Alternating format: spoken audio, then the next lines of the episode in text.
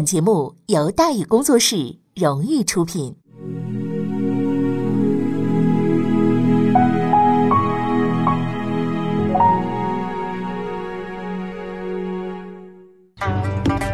说书唱戏劝人方，三条大道走中央，善恶到头终有报，人间正道是沧桑。给您续上一杯茶，我慢慢的说，您细细的品。听大禹话说明朝，除了咱们广播直播以外啊，我们还在喜马拉雅独家网络发布。各位呢，可以登录喜马拉雅手机和电脑客户端，搜索“大禹茶馆”，选择收听。上期节目咱们说到哪儿啊？咱们说到前线无人，天启帝无可奈何，牛人露面，孙承宗来到前线。天启二年，兵部尚书兼东阁大学士孙承宗来到了山海关啊。孙承宗呢，并不了解王在晋，嗯，但到山海关和八里铺转了一圈之后呢，他对王大人就有了一个比较直观的清晰了，啊，这个比较直观、比较清晰的判断了啊，说这个人呢，绝对是个白痴。他随即呢，就找来了王在晋，开始了一段在历史上极其有名的谈话。在谈话的开头呢，气氛是非常和谐的，孙承宗这个语气啊，也是非常客气的啊，说你的这个新城建成之后呢，是要把旧城的四万军队拉过来驻守吗？王在晋本来以为啊，孙大人是来找麻烦的，没想到哟哈，这个孙大人怎么这么友善呢？啊，就回答：哎呀呀呀，不是啊，我打算呢再调四万人来守城。但是王大人并不知道，那孙先生那是当过老师的人，对吧？对笨人呢，从来都不是一棍子打死，那总是慢慢的折腾，是吧？哦，一听你还要再调四万人来，哈哈，那照你这么说。方圆八百里之内就有八万守军喽。王大人没回过味儿来呢，很高兴答应说：“对对对对，没错没错。”嗯，于是张老师算账的时候到了，只有八里，竟然有八万守军。你把新城修在旧城前边那旧城前面那个地雷了、绊马坑了，你打算让我们自己人去趟去吗？新城离旧城这么近，如果新城守得住，那要旧城干什么呢？如果新城守不住，四万守军败退到旧城城下，你是准备开门让他们进来，还是闭关守城看着他们死绝呢？这一套组合拳打下来，王大人给彻底打懵了，半天没言语，想了半天憋出句话来，呃。啊，当然不能开门啊，但可以让他们从关外的三道关进来嘛。此外，我还在山上建好了三座军寨，接应败退的部队。就这么蠢的孩子，估计孙老师也没见过，所以说真发火了，说仗还没打，你就开始准备接应败军了？你不是让他们打败仗吗？啊！而且我军可以进入军寨，敌军就不能进呐！啊！现在局势如此危急，不想着恢复国土，就想着躲在关内，京城将永无宁日。王同学这下彻底无语了。事实证明，孙老师是对的。如果新关被攻破，旧关必定难保。两地只隔八里，逃兵无路可逃，只能往关里跑。到时候，逃兵当先锋，努尔哈赤当后队，不用打，就靠挤，你这个城门就能给你挤破了。这充分说明啊，想出此计划的王在晋是个不折不扣的蠢货。但聪明的孙老师似乎也不是什么善类，他也没有帮助迟钝生王在晋的耐心，当即给他的另一个学生叫皇帝陛下写了封信啊，直接把王经略调回南京 养老去了。赶走了王在晋之后呢，孙承宗啊想起了那封信，便向身边人呢，呃，吩咐了这么一件事，说来把那个写信批驳王在晋的人叫来。很快，他就见到了那个打上级小报告的人。他与此人是彻夜长谈，一见如故，感佩于这个人的才华、勇气和资质。这是无可争议的民族英雄孙承宗与有争议的民族英雄袁崇焕的第一次见面。孙承宗非常欣赏袁崇焕，他坚信这是一个必将震撼天下的人物。虽然当时的袁先生只不过是个正五品兵备佥事。事实上，王在晋并不是袁崇焕的敌人。相反，他一直很喜欢袁崇焕，还对其信任有加。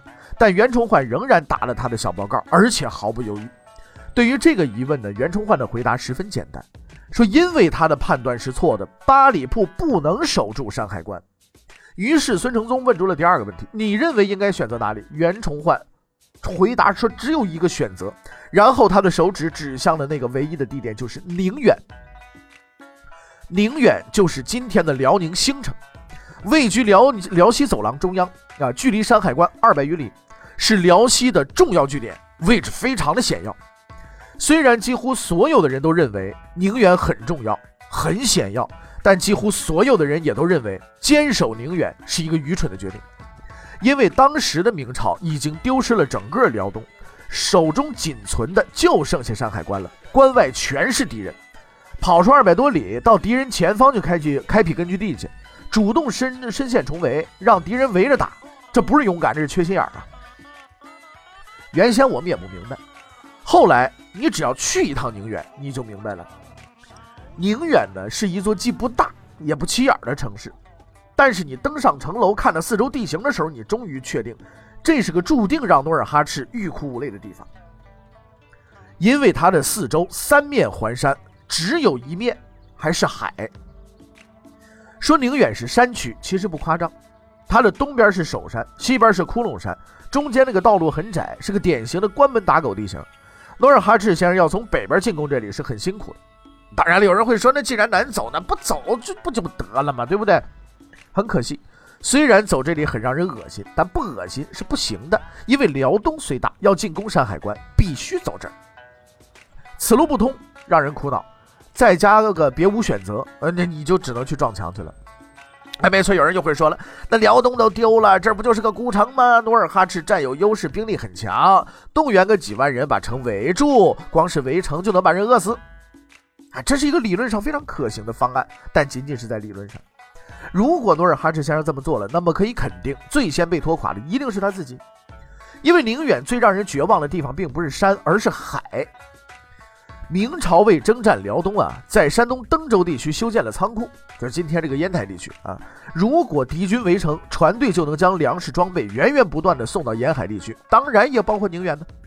而努尔哈赤先生只能眼睁睁看着这一切的发生。你要知道，在他军队里边没有水军这个兵种啊。更为重要的是，距离宁远不远的地方有个菊花岛，在岛上有明军的后勤仓库，可以随时支援宁远。而且努尔哈赤管不着。之所以把仓库建在岛上，原因很简单。明朝人都知道，后金军没有水军，没有海军，没翅膀，飞不过来啊。但有些事儿是说不准的 啊。呃，这个菊花岛呢，现在叫菊花岛啊。呃，所谓不远呢，其实也挺远啊。坐船呢就得走半个多钟头。这个当年明月先生呢自己走过这条路。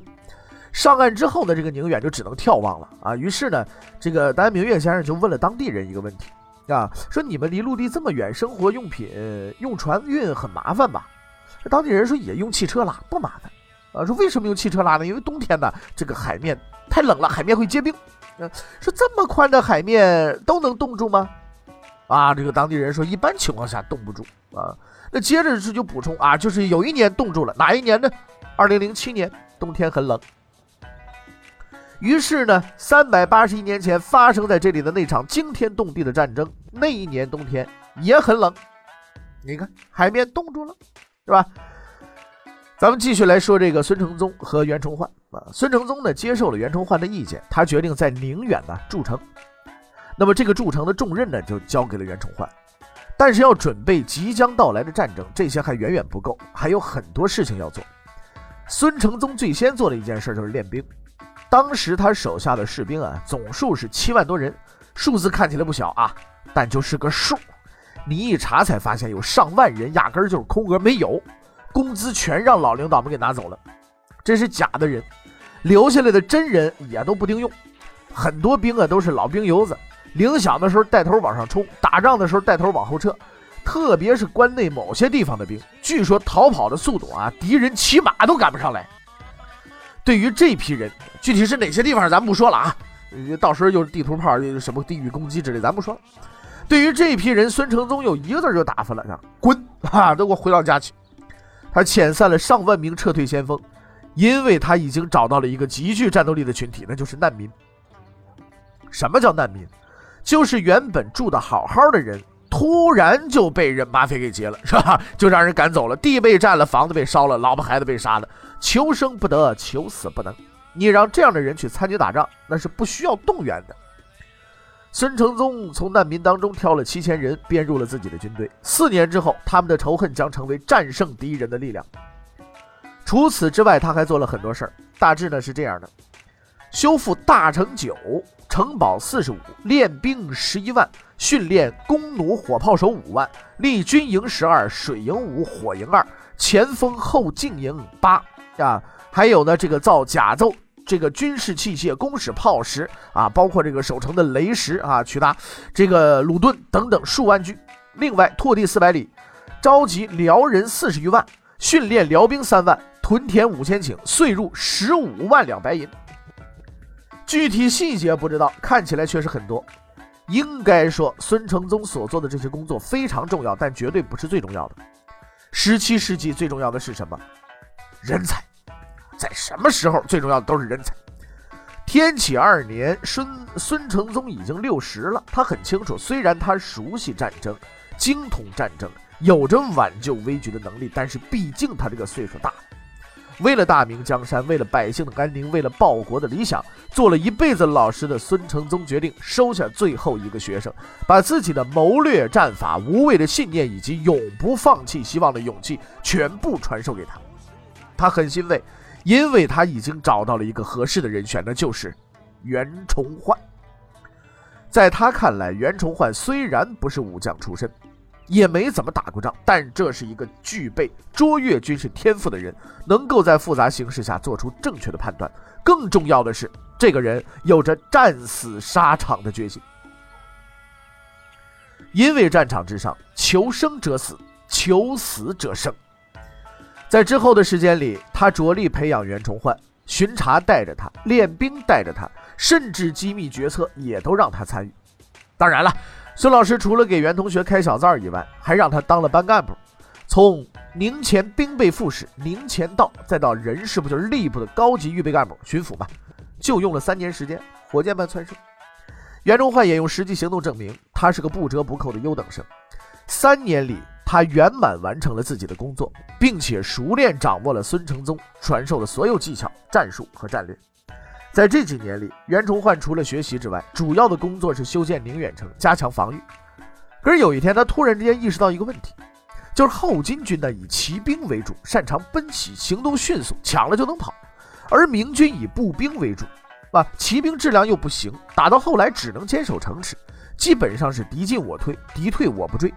这么打下去，到哪儿才是个头呢？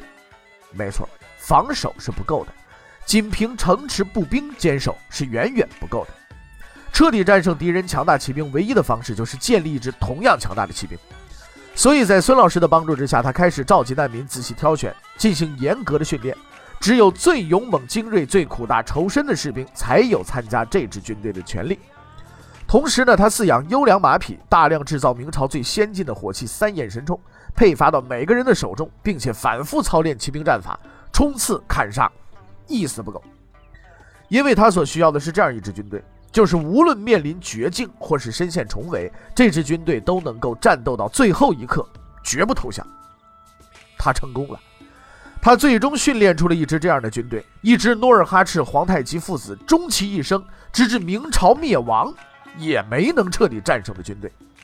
在历史上，这支军队的名字叫关宁铁骑。袁崇焕的成长远远超出了孙承宗的预料，无论是练兵、防守、战术，都已经是无懈可击。虽然此时他还只是个无名小卒。对这个学生，孙老师十分的满意，但他终究还是发现了袁崇焕的一个缺点。一个看起来无足轻重的缺点，从一件看似无足轻重的小事上体现。天启三年，辽东巡抚严明泰接到举报，说副总兵顿奎冒领军饷。要换在平时啊，也不算是个事儿。但孙老师刚刚整顿过，有人竟然敢顶风作案啊，那必须得严查了。于是呢，他就派出了袁崇焕呢前去核实此事。袁崇焕很负责任，到地方后不眠不休，开始这个查账清人数。一算下来，哎，没错，杜总兵啊确实贪污了。叫来谈话，杜总兵也认了。但按规定，袁特派员的职责到此就结束了，得回去报告情况了吧？可是袁大人似乎太过积极，谈话刚刚结束，啊，他竟然连个招呼都不打，当场就把杜总兵给砍了。被砍的时候，杜总兵还在做痛哭流涕、忏悔状。事发太过突然，在场的人全都傻了。等大伙儿回过味儿来，杜总兵某些部下已经操家准备奔着袁来人去了。毕竟是朝廷命官，你又不是直属长官，什么命令没有，你到地方把人给砍了，你这这算怎么回事啊？好在杜总兵只是副总兵，一把手还在，好说歹说，这才把群众情绪安抚下去。袁特派员这才安然返回。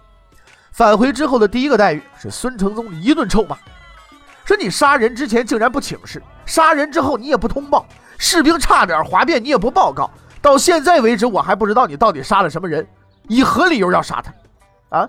据说你杀人的时候说是奉了上级的命令，如果你凭上级的命令就可以杀人。那还要尚方宝剑干什么？袁崇焕没吱声。就事情本身而言不大，但是却相当恶劣。既不是直系领导，又没有尚方宝剑，你擅自杀人，太过嚣张了吧？但是此刻人才难得，为了这么个事儿把袁崇焕给换了，呃，或者给办了，这事儿也也不现实。于是孙承宗呢就把这件事儿给压下去了。他希望袁崇焕呢能从中汲取教训。意气用事、胡乱杀人那是绝对错误的。事后证明，袁崇焕确实吸取了教训。当然了，他的认识和孙老师的有所不同。不是领导没有尚方宝剑，擅自杀人是不对的。那么是领导有了尚方宝剑，哎，那我再擅自杀人，那不就是对的了吗？哼，从某个角度上来讲，他这一辈子就栽在这个认识上。不过局部服从整体啊，杜总兵死了也就死了，无所谓。事实上，此时辽东的形势那是一片大好。宁远以及附近的松山、中前所、中后所等据点已经连成了一片。著名的关宁防线就是山海关到宁远防线，初步建成，驻守明军已经达到了十一万人，粮食可以供应三年以上。关外两百多公里土地重新落入明朝手中。孙承宗修好了城池，整好了军队，找好了学生，恢复了国土，但这一切还不够，要应对即将到来的敌人，单靠袁崇焕是不行的。必须再找几个得力的助手，那么这几个助手究竟是谁呢？欲知后事如何，且听下回分解。